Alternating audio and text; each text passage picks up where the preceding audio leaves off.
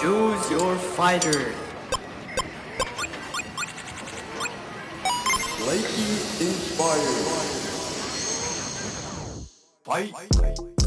Este episodio estoy segura les va a encantar.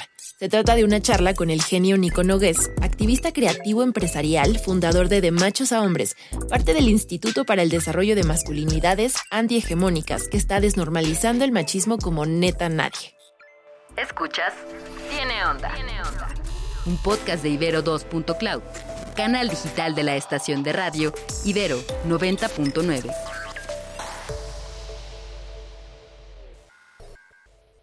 Bienvenidos, yo soy Almond Hernández y hoy estoy con Nico Nogués, quien es fundador del Instituto para el Desarrollo de Masculinidades Antihegemónicas, en donde se llevan esta serie de charlas y contenidos llamados de machos a hombres. Él es defensor de los derechos humanos y medioambientales.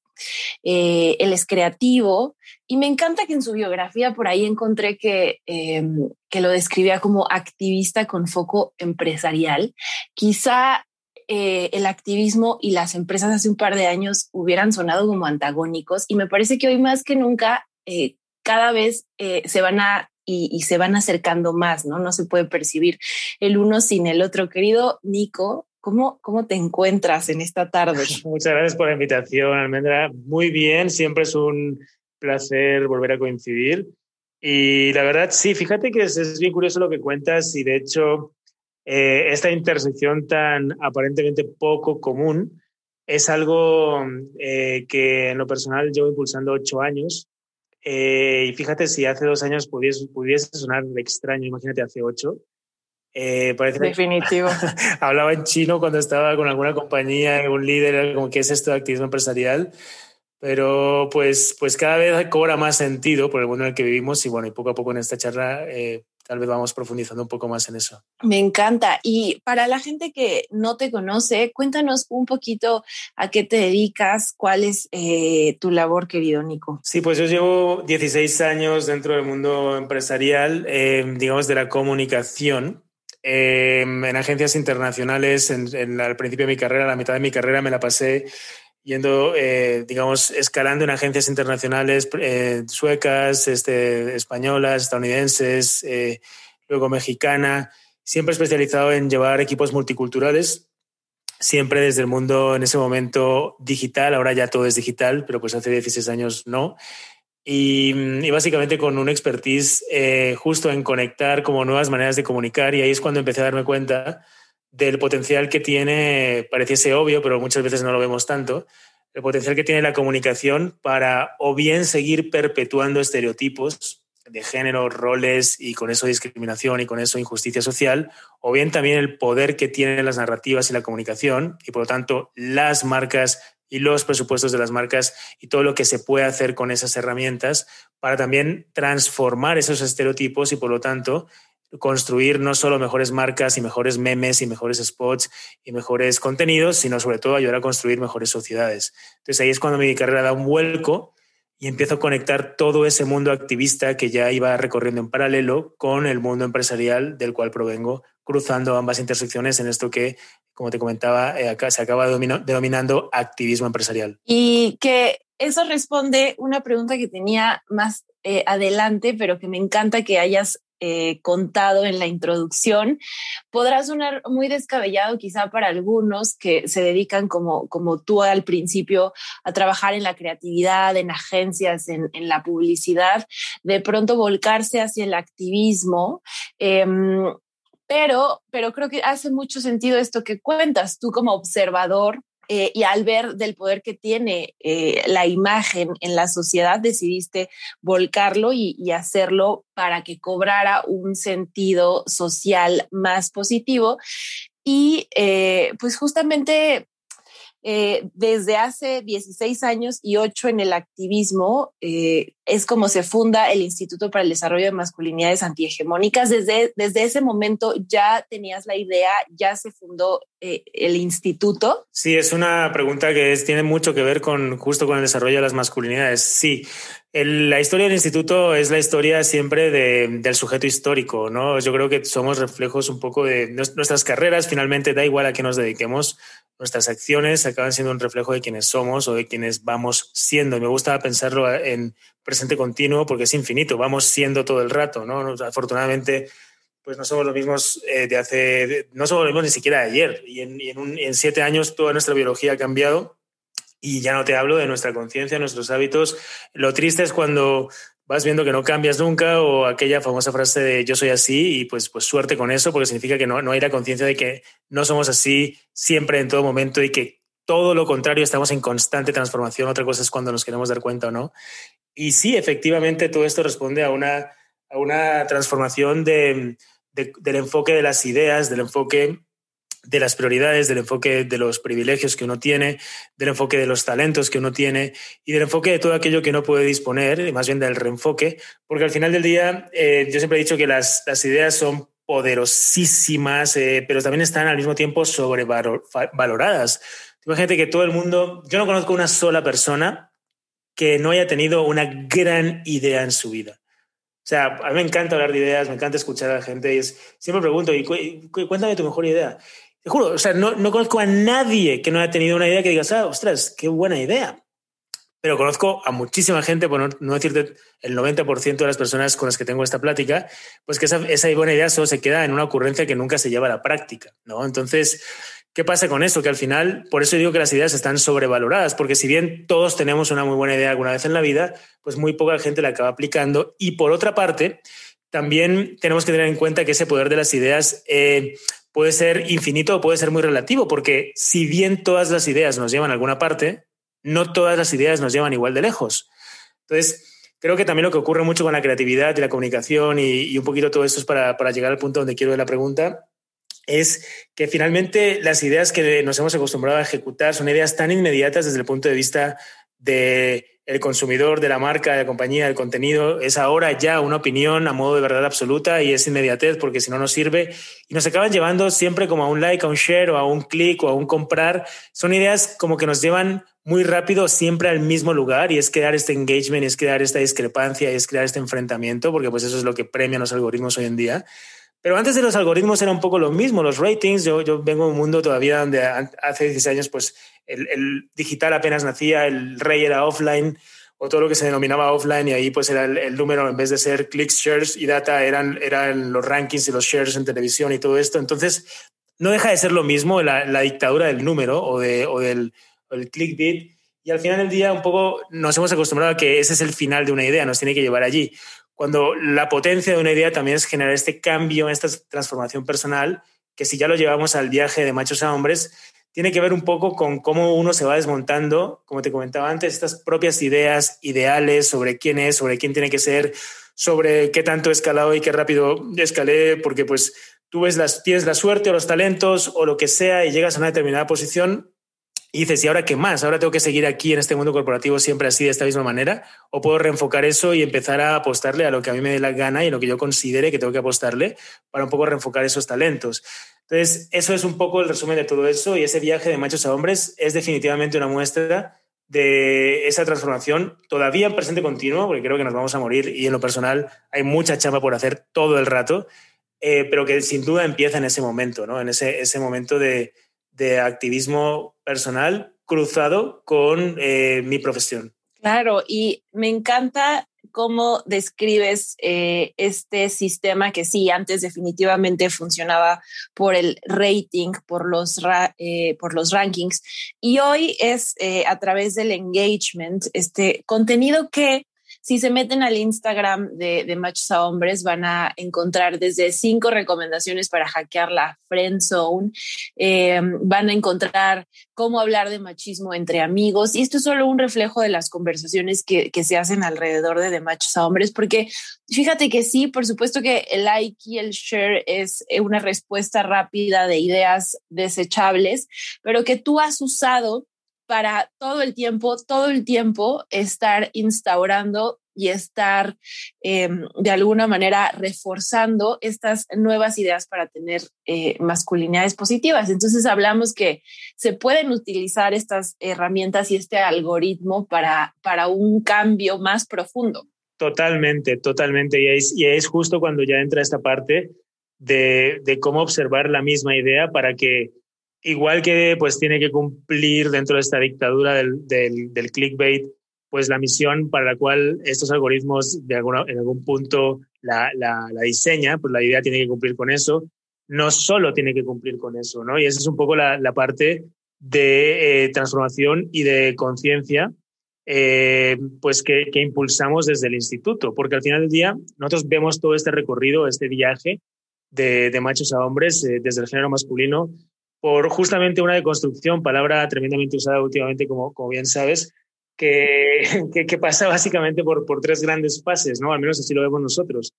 Lo primero es entender el problema, tomar contacto con el problema, porque fíjate que, que la gran parte del género masculino no entiende que esto que llamamos cultura machista o machismo eh, les afecta.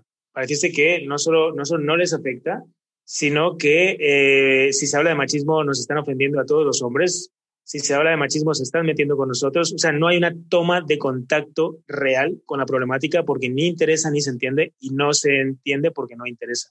Entonces, claro, romper con eso es, es la primera gran etapa y el gran reto que tenemos, que es que, que se tome contacto con esta problemática. Y eso es lo que hemos venido haciendo desde las redes sociales del instituto y ya entramos en una segunda etapa, que es donde estamos ahora mismo, que es lo que nosotros le llamamos diseño de hábitos.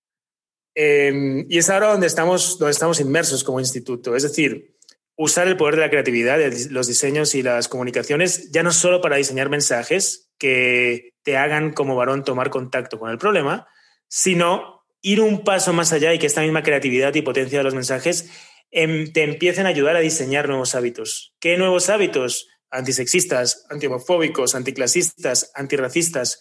En definitiva, todo lo contrario a lo que nos ha instaurado la cultura machista. Eh, ¿Para llegar a dónde? Pues ojalá lleguemos allí en, no muchos años, pero estamos lejos aún, a una toma de conciencia, que es la tercera etapa, eh, hacia donde se dirige toda nuestra estrategia.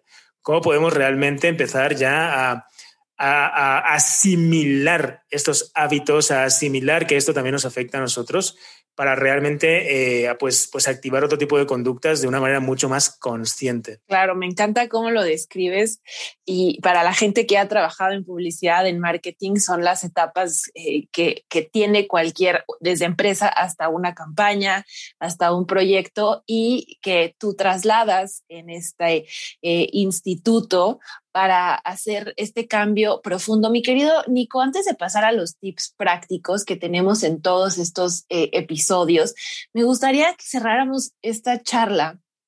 Ahora veo a esta nueva generación, la tan también ya explotada y, y, y, y utilizado el término generación Z. Pero lo que es cierto es que sí es una generación que tiene y se describe como de género fluido, que ya tienen intrínseca una masculinidad, digamos, más positiva o en donde, eh, que es muy diferente eh, incluso que la mía, que, mi generación millennial, ¿no?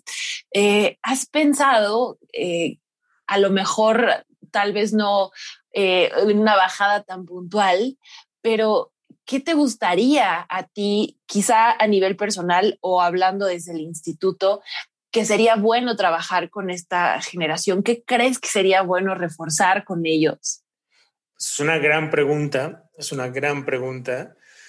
Digo, da para, para, para muchas cosas, ¿no? Pero yo creo que una de las, de las, digamos, de las cosas más potentes a, a usar de parte de ellos es un poco cómo nativamente la tecnología forma parte de sus vidas y un poco ser mucho más críticos con los contenidos que de manera consciente o inconsciente, eh, digamos, se, están creando desde estos talentos también de nuevas generaciones eh, y ver, ver que se está premiando con eso, ¿no? Estamos como simplemente buscando eh, el clic por el clic también o realmente podemos, además de eso, usar nuestro poder de influencia con algo que también es muy afín a esta generación y es toda, toda esta denuncia o esta inconformidad o este cuestionamiento, esta fluidez con la que normalmente también actúan en contra de las injusticias sociales y en contra también de las injusticias medioambientales, porque son generaciones que tienen en algún punto seteado. Eh, yo, digo que dentro de 20 años, o sea, nos les va a parecer a las nuevas generaciones cómo esta gente era posible que hubiese en un país como Uruguay tres veces más vacas que, que personas, por ejemplo, si nos vamos a ese ámbito, o cómo es posible que todavía quedasen 100 años para cerrar una brecha eh, de, en términos políticos, económicos y de salud y de educación entre hombres y mujeres? ¿O cómo es posible que este, se les llamase, por ejemplo, solo María a las mujeres? ¿O cómo es posible que los hombres no se pudiesen pintar las uñas? ¿O cómo es posible que, que eh, no sé, mi padre se sintiese ofendido cuando se hablaba, hablaba, se hablaba de machismo? O sea, creo que se van a hacer cosas tan obvias y tan ridículamente ¿sabes? Como, como asombrosas de, de, una generación como la nuestra, la millennial, que van a estar como cuestionadas por estas nuevas generaciones, que ahora mismo tienen estas nuevas generaciones la oportunidad de acabar de normativizar mucho más a través de los propios contenidos que generan y que muchas veces todavía separan un poco de estas inquietudes nativas que también tienen en cuanto a justicia social y medioambiental. Wow, me encanta. Hasta me emocioné de escuchar y ya quisiera que todo eso que describes pasara mañana. Querido Nico.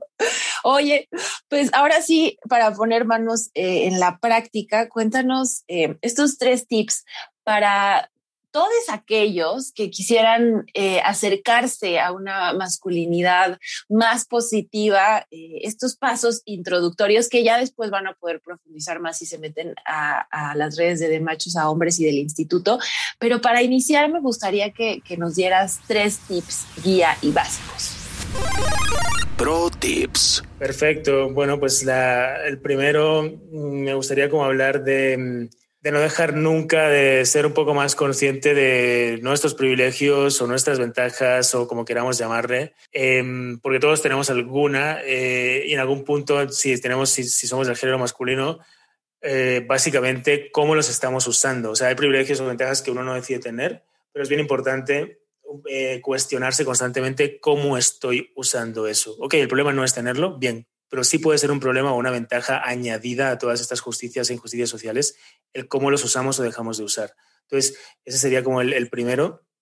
Otro muy concreto tiene que ver también con un poquito darnos cuenta de la cantidad de desinformación que hay, brutal todo el rato, a todas horas, fake news, rumores que se dan, opiniones que parecen verdades absolutas, la capacidad de opinar por opinar, porque parece que si no opinas hoy en día, pues no tienes, pues no tienes nada que decir al respecto, pues poco menos que estás, eh, pues, sabes, como fuera de la conversación. Y a mí me gusta un poquito invitarles a atesorar el silencio. ¿Sabes? Creo que es algo poderosísimo también en medio de tanto ruido y ese silencio nos lleva a un elemento como es la escucha activa, que es poderosísimo también.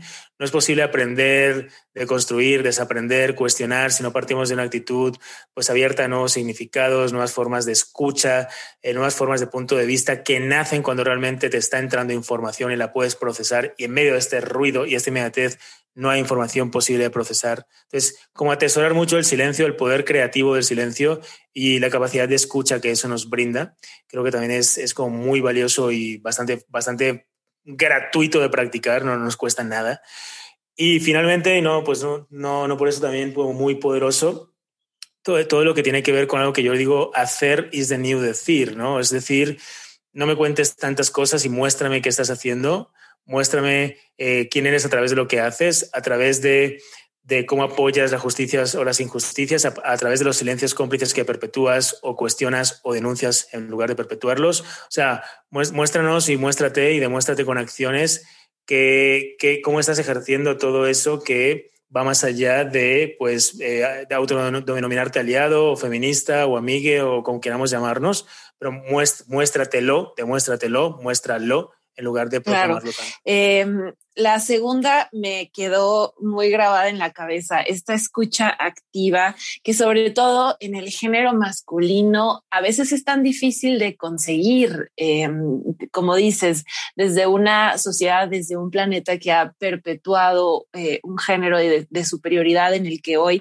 como bien sabes, em, es eh, el principal perpetuador de, violencia hacia las mujeres. Eh, eh, parece increíble de decir, pero sí es muy complicado a veces lograr que te escuchen eh, ciertos hombres, por supuesto que no todos, eh, pero, pero no lo había pensado y quizá no lo había verbalizado tan claro que, que es súper necesario quizá este silencio en medio de un bombardeo de mensajes que parece una manguera de agua abierta en nuestras caras, ¿no? Nuestros feeds de, de, de y nuestras redes sociales. Totalmente, totalmente. Por eso nos llevan muchas veces también a, pues, a dudar. La duda es bien sana, no hay crecimiento sin duda. Eh, la duda nos permite pues, equivocarnos o no, o agarrar confianza, o simplemente dejar espacio, porque no hay espacio, para una escucha, para un aprendizaje, para un compartir algo que realmente digas, wow, esto, esto pues no lo había visto así. Entonces, yo creo, yo sí ya tesoro, te digo, o sea, la mejor referencia, cuando me pide una referencia eh, de storytelling, oye, ¿cuál referencia me recomiendas? Te recomiendo una referencia de quédate así callado una hora y, no escuches a nadie o escuches a ti y a ver qué sale de allí. Me, parece la referencia más poderosa del mundo. Y en segundo lugar, ponte a hablar con alguien, no abras la boca y solo escucha de una hora y a ver qué sale de ahí porque te van, te, van a salir muchas cosas.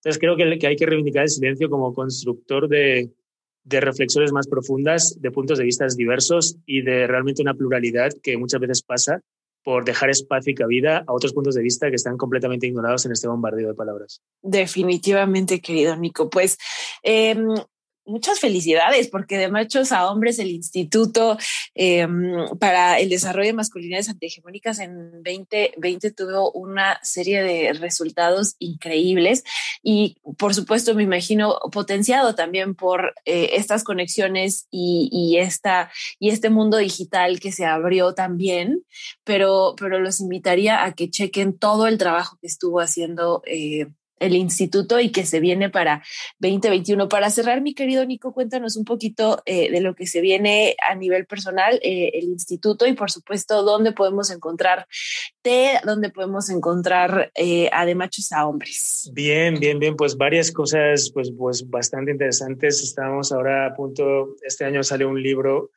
que tiene que ver con toda la labor que se está haciendo para ayudar a construir masculinidades, impulsar masculinidades positivas em, con Planeta. Em, digamos que como trabajo complementario, eh, pues básicamente seguimos y cada vez más impulsando nuestra labor en Latinoamérica a través de tanto nuestro trabajo con organizaciones, o sea, mundo, mundo corporativo, pero también con la sociedad civil. Y nos, nos place mucho comentar que este año volveremos a replicar los dos ciclos para la sociedad civil gratuitos. El año pasado tuvimos a 600 varones conectados eh, desde 50 ciudades de Latinoamérica. Em, eso es algo que es, realmente es muy poderoso cuando vemos números en esta saturación de contenidos online que hay, lives y tal, donde ya todo te acostumbraste y te hartaste al mismo tiempo de la pantalla. Poder tener como esa, esa cantidad para estos temas es, es, un número importante y este año vamos a seguir manteniendo esa labor. Y bueno, y queremos explorar otras plataformas que nos parecen también como muy interesantes. Em, eh, y, y van a ver ahí como sorpresitas este año, porque sí, pues seguimos llevando la, la labor también, aprovechando pues, pues todo el mundo online y un poquito también eh, llegando más de cerca también los códigos pues a, generaciones a las que queremos llegar que nos parece imprescindible también pues empezar a trabajar con ellas. Me encanta, Nico. Las redes, tus redes, las de, de machos. Sí, las redes de machos a hombres nos pueden encontrar por de, machos a hombres eh, en casi todas las redes. En Twitter es machos a hombres y pues las personales es mi nombre, Nico Nogués, en, en cualquier, cualquier red social. Buenísimo, Nico. Un placer hablar contigo. Ojalá que la gente se haya quedado tan picada como yo y se meta ya a ver todas esas cosas increíbles que hace el instituto, que hace de machos, que haces tú. Y pues muchas felicidades nuevamente. Gracias por estar por acá. No, gracias a ti por tu labor de nuevo y la verdad un placer siempre coincidir contigo y pues con todo lo que estás también impulsando y promoviendo. Así es que un placer. En la producción de este podcast estuvieron Daniel Maldonado, Julio César Lanzagorta y Uriel Rodríguez.